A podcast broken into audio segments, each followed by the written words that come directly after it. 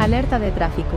Una camioneta se quedó tirada en entrada de las tapias, en la calle de las Cruces, en un lugar con poco espacio. Se alerta que se pondrá el tráfico muy complicado porque no hay espacio para maniobrar. Comparta a todos sus contactos.